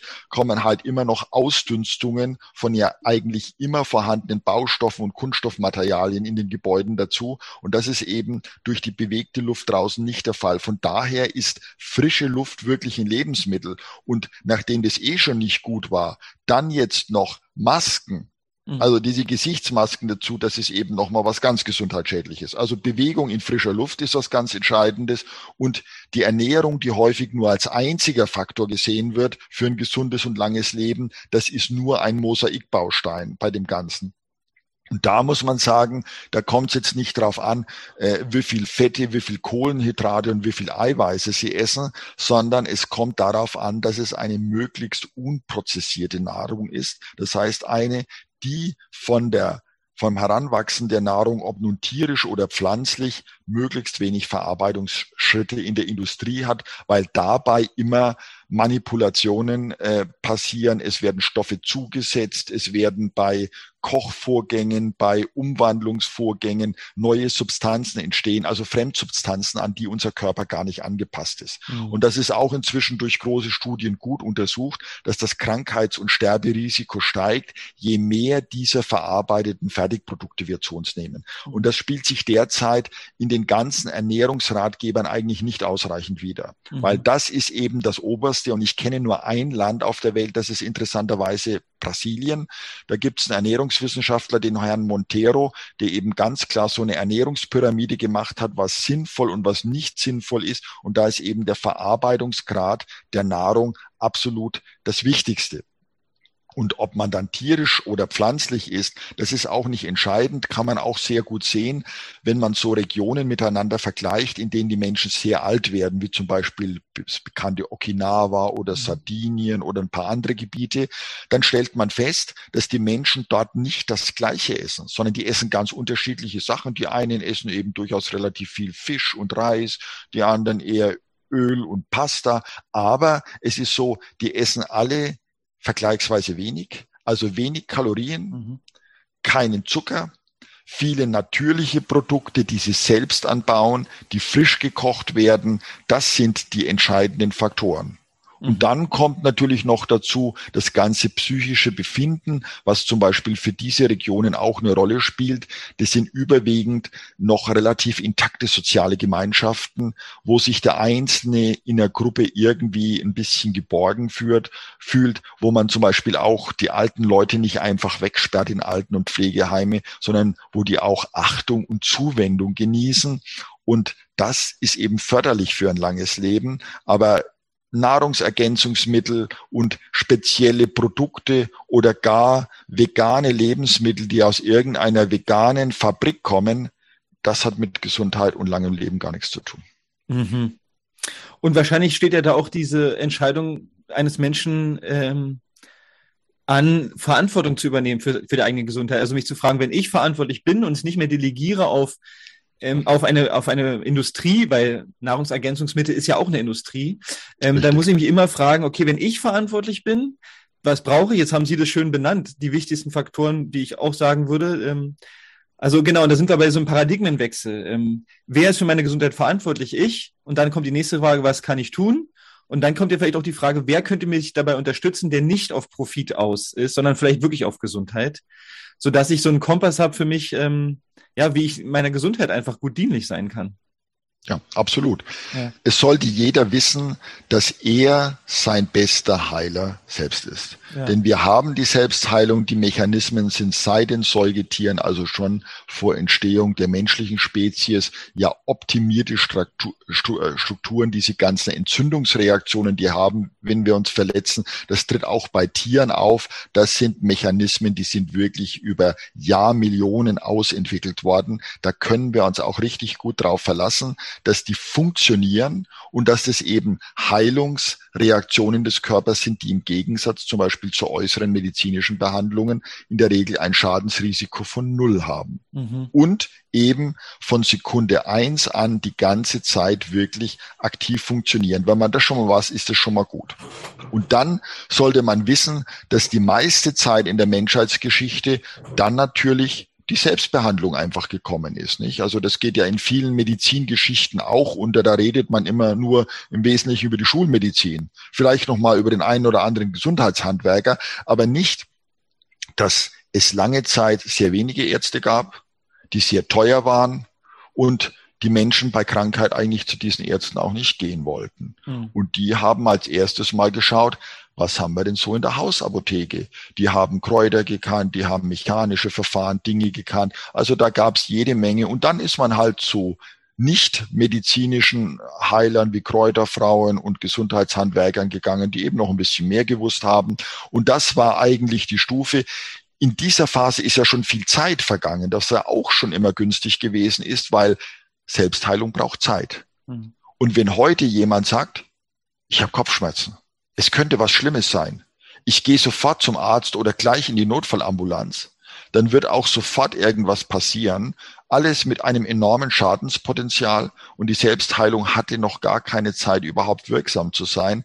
Dann kann die eigentlich gar nichts mehr Vernünftiges tun. Und die wenigsten Krankheiten sind so, dass man sofort tätig werden muss. Ich sage immer, abwarten ist erstmal die erste Krankenpflicht. Mhm. Ja, das sind gute Worte. Ähm, mich würde noch eine Sache interessieren zum Abschluss. Und zwar, wenn wir uns überlegen könnten, wir wollen ein Gesundheitssystem, was dem Menschen dient. Was, was sind Stellschrauben, die man äh, bewegen könnte, um zu sagen, also wir haben jetzt die Hausapotheke gehört, wir haben natürlich ähm, Selbstheilung, wir haben eigene Verantwortung gehört. Was sind Punkte, die man machen könnte, um zu sagen, wir entwickeln ein Gesundheitssystem, was dem Menschen dient? So als abschließende Idee. Also ich glaube, es sind zwei Dinge, die grundsätzlich ganz wichtig wären. Erstens mal, wir hatten ja jetzt Gott sei Dank eine Phase einer zumindest zum Teil evidenzbasierten Medizin dass grundsätzlich einem Gesundheitssystem Maßnahmen nur stattfinden sollten und jetzt eben bei einer Versicherungspflicht auch von Versicherungsträgern nur bezahlt werden, wenn da tatsächlich eine Evidenzbasierung vorliegt. Das heißt, als erste Bedingung wirklich sauber gemachte, unmanipulierte Studien, Studien von universitären Instituten, die das ordentlich untersucht haben und man sagt, jawohl, diese Behandlung hat bei einer bestimmten Erkrankung einen Sinn. Mhm. Und da sehen wir ja schon mal, dass dann die Krankenversicherungsbeiträge massiv sinken würden. Wenn über 90 Prozent der jetzigen Behandlungen überhaupt keine Evidenzbasierung haben, dann wären die alle schon mal weg. Mhm. Und das Zweite, was jetzt als großer Frevel gilt, wo äh, viele sich sofort auf mich stürzen werden und würden, wenn ich sage, das Geld muss auch im Gesundheitssystem eine Rolle spielen. Es gilt ja als die große Errungenschaft die Einführung der Krankenversicherungspflicht 1875 in Deutschland. Jawohl, jeder kann äh, bei Krankheiten eine Versorgung bekommen, ohne dass er etwas bezahlen muss. Ja, sie muss leistbar sein, die Behandlung, wenn man sie benötigt, aber das Geld sollte eine Rolle spielen, wie wir es zum Beispiel ja auch bei unseren Autoversicherungen haben. Da gibt's in der Regel immer einen Selbstbehalt. Nicht? Da gibt's Teilkasko und diese Dinge, dass man sagen muss, weil wenn medizinische Behandlungen kein Geld mehr kosten und damit eigentlich der Wert auch nicht so wirklich spürbar ist, naja, dann ist es auch vielen nichts wert. Das heißt, der Kranke sagt im Zweifelsfall, naja gut, man kann das ja mal ausprobieren. Und Ärzte werden das natürlich auch machen, äh, weil mehr Behandlungen bringen einfach mehr Geld. Das heißt, dieses kostenfreie System, wo nie über Geld geredet wird, das ist eigentlich die Voraussetzung für diese massive Übertherapie, die heute stattfindet und diese Übertherapie, die eben das Schädlichste ist. Denn wenn wir das wegbringen, ist das Leben am gesündesten. Warum? Äh, es ist klar mit Zahlen zu belegen, dass mindestens jeder dritte Todesfall auf die medizinische Behandlung zurückgeht und auch vor vielen Jahrzehnten haben einige namhafte Mediziner wie der Grand Seigneur, der Herr von Uexküll, der psychosomatischen Medizin gesagt, mindestens 50 Prozent der Erkrankungen, mit denen Menschen zu einem Arzt kommen, sind eigentlich ärztlich bedingt. Mhm durch vorausgehende Behandlungsmaßnahmen, manchmal auch durch Selbstbehandlungen beispielsweise, aber auf jeden Fall durch Behandlungsversuche mhm. und sind eigentlich gar keine natürlichen Erkrankungen. Und wenn man jetzt die unnötigen, sinnlosen Behandlungen durch diese Maßnahmen dass eben Geld eine gewisse Rolle spielt, dass man eine klare Evidenzbeurteilung macht, bevor man diese Dinge einfach freigibt und anwendet, dann hätten wir schon mal sehr, sehr viel weg. Und dann sollte natürlich im weiteren Verlauf einer eines Gesundheitssystems kein Anreiz geschaffen werden,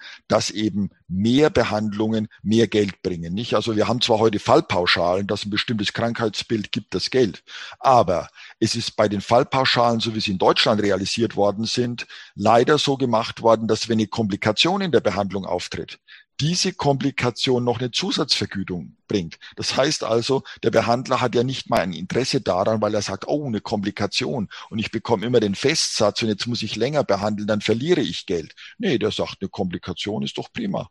Dann hm. wird die. Behandlung ausgeweitet. Das sind all diese Dinge, Fehlkonstruktionen, die letzten Endes nicht nur zu einer extrem teuren Medizin, sondern eben auch zu extrem vielen Medizinschäden führen müssen. Hm.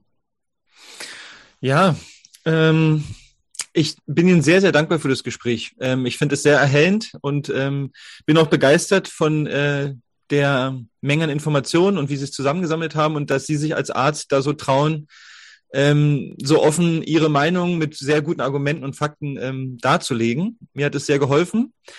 Und ähm, ich kann die Bücher sehr empfehlen, die ich auch gerade lese. Und ich hoffe, ich hoffe, dass ich sie bald schaffe durchzulesen und wünsche mir einfach, dass es dazu beitragen kann, dass Menschen ihre Gesundheit als ihr eigenes Gut erachten, dafür, wofür sie verantwortlich sind.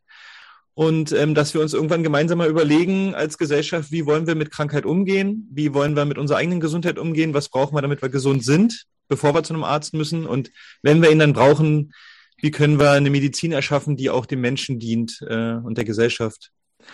Ja, und dazu, glaube ich, tragen Sie einen großen Teil bei. Und da würde ich mal Danke für sagen. Und natürlich danke, dass Sie sich an seinem so schönen sonnigen, jedenfalls bei mir, Montag die Zeit genommen haben, um mit mir über diese Themen zu sprechen. Ja, einer der wenigen sonnigen Tage, denn äh, die Bewölkung am Himmel, das ist ja wieder so ein anderes Thema, wo man sagen muss, das ist wohl kein natürliches Wetter mehr. Und auch das ist ja ein Faktor, dass wir genügend Sonne einfach auf die Haut, in die Augen bekommen, damit wir uns wohlfühlen können. Ein Leben unter einem ständig grauen Himmel, auch das macht krank. Ja, das stimmt. Ähm, also vielen Dank und ähm, einen schönen Tag Ihnen. Sehr gerne, gleichfalls.